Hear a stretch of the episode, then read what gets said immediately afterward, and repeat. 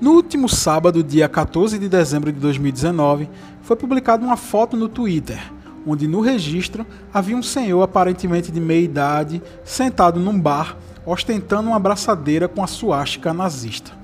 Essa fotografia foi feita na cidade de Unai, interior de Minas Gerais. Segundo os comentários no post do, do Twitter, a Polícia Civil foi chamada até o local e as pessoas do bar tentaram fazer um boletim de ocorrência, que foi negado sumariamente pelos policiais que foram até o local. Segundo informações, alguns advogados que estavam no bar precisaram acionar uma outra unidade policial para o local para registrar aquela situação. Agora, vários sites e perfis no Twitter tentam identificar aquele homem e saber o motivo pelo qual a abertura do boletim de ocorrência foi negado pelos policiais. Pois é, não é a década de 40, é Brasil e é 2019. Está no ar mais um Peitica. Voltamos.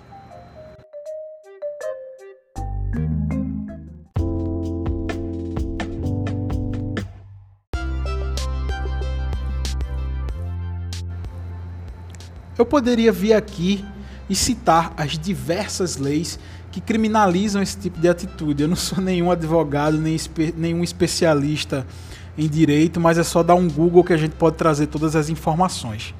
Cada uma dessas leis expressam muito bem o crime que este senhor cometeu. Além disso, o Brasil é signatário da Convenção Internacional de Eliminação de Todas as Formas de Discriminação Racial e os países que fazem parte dessa convenção condenam toda a propaganda e todas é, as organizações que se inspirem em ideias ou teorias baseadas na superioridade de raça ou de um grupo de pessoas, é, de uma certa cor ou de uma origem étnica, é, inclusive o nazismo. E os países que assinaram esse, essa convenção, eles se comprometem, se comprometeram, na verdade, a punir esses delitos por lei. Mas antes de qualquer lei ou convenção internacional, temos de fazer o exercício de procurar entender o motivo pelo qual essas práticas criminosas estão se tornando cada vez mais comuns no nosso dia, no nosso dia a dia e por que, que a gente está importando mais essa desgraça dos Estados Unidos. E olha que eu não sou nenhum nacionalista, eu sou fã de NBA, cara, mas esse tipo de coisa eu faço questão de não importar.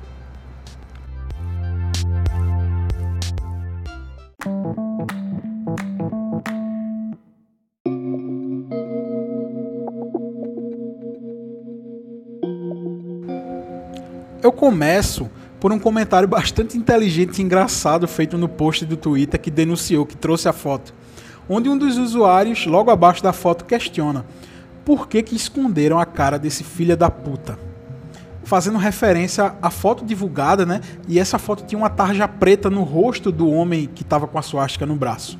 Logo, uma outra pessoa embaixo respondeu para que ele não seja eleito nas próximas eleições. Pois é. A antropóloga Adriana Dias, da Unicamp, revelou, através de estudos que serão publicados em seu próximo livro, que no Brasil existem 334 células neonazistas divididas em mais de 17 movimentos, entre eles movimentos hitleristas, negacionistas do Holocausto e até células da Ku Klux Klan. A maioria dessas organizações estão no sul do país, porém, Algumas também estão distribuídas no Nordeste, como Bahia, Paraíba, Ceará, algumas no Centro-Oeste, como Mato Grosso, Mato Grosso do Sul. Por que, que essas pessoas é, que antes se escondiam através de fóruns de internet, perfis falsos em redes sociais, ou no máximo em, reuni em reuniões secretas em pequenos grupos, agora mostram a cara sem nenhum medo e vão num bar sábado à noite, no dia mais movimentado da semana, para ostentar um símbolo nazista. Por que essas pessoas agora se sentem tão seguras em demonstrar todo o seu preconceito?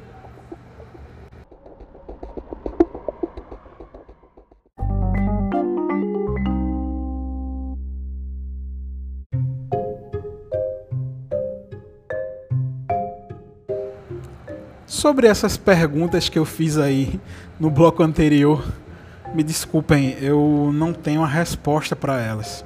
acredito que o primeiro caminho a ser tomado é o da informação. O que essas ideias racistas são capazes de fazer? A melhor arma é e sempre foi a informação.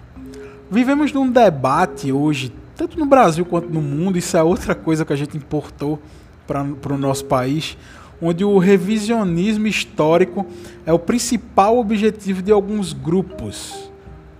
É, e eu vejo que isso tem um certo objetivo. É, certas, eu acho que é meio que para é, que essas ideologias sejam cada vez mais vistas como algo natural ou como se fosse um lado da história. É, nazismo, antissemitismo, fascismo, nada disso é opinião, é crime, é antidemocrático e toda e qualquer tentativa de normalizar ou até de brincar com essas questões é algo que precisa ser alertado e repudiado. O tiozão da suástica ignora o fato de viver num país miscigenado, historicamente o último país a abolir a escravidão nas Américas, e ele deve saber, mas deve ignorar também que aqui no Brasil nós temos a cidade mais negra fora da África do Sul, que é Salvador, a cidade de Salvador na Bahia. Tudo isso em troca de uma pseudo-superioridade que desde a década de 40 foi derrotada nos campos de batalha. O principal líder dos nazistas, acovardado, tirou a própria vida ao invés de encarar os seus atos. Ele foi inferior, o nazismo foi inferior aos seus adversários. O seu pensamento hoje é criminalizado, principalmente na Alemanha, que foi seu local de origem. Mas em pleno século XXI, o tiozão da suástica tá lá, ostentando, cometendo um crime e se achando fodão por estar tá com a suástica pendurada no braço.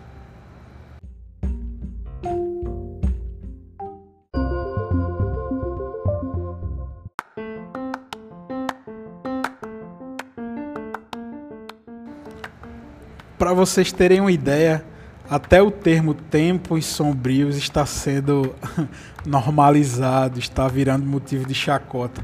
Agora me diga aí se você observa um negócio desse e não pensa, tempos sombrios. Eu termino esse programa com um velho ditado alemão que diz que se um nazista entra no bar e se senta numa mesa com 10 pessoas, caso nenhuma dessas pessoas se levantem, ali terão 11 nazistas. Estaremos aqui firmes e fortes para lembrar quem foram e o que esses pseudo seres humanos são capazes de fazer. O Peitica voltou, velho. Primeiro Peitica que eu faço sem estar doente, mas já com um tema pesado desse. Pois é, mas isso é Brasil e o Peitica nada mais é do que o Brasil.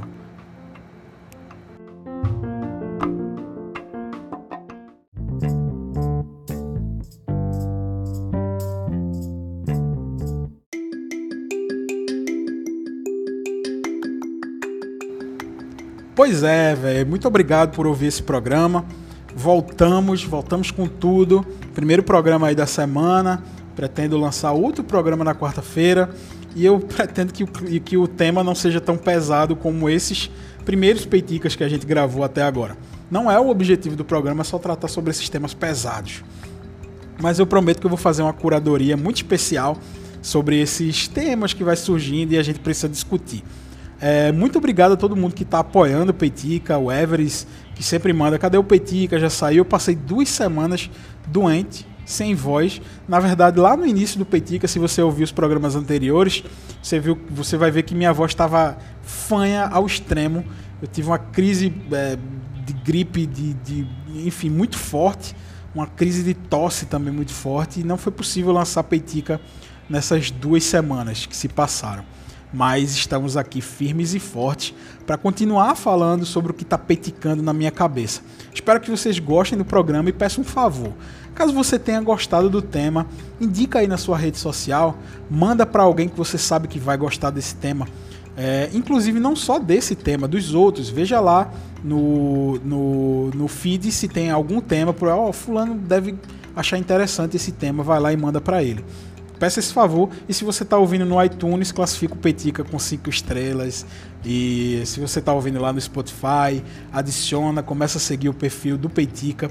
Também estamos nas redes sociais, no Instagram, é, arroba Peitica Podcast, no Twitter também, mesmo arroba. Enfim, espero que vocês gostem do programa, espero que vocês curtam essa volta depois de dessa, desse, desse período sabático por força do, do meu corpo, da doença, mas estamos de volta e até o próximo Peitica. Um grande abraço.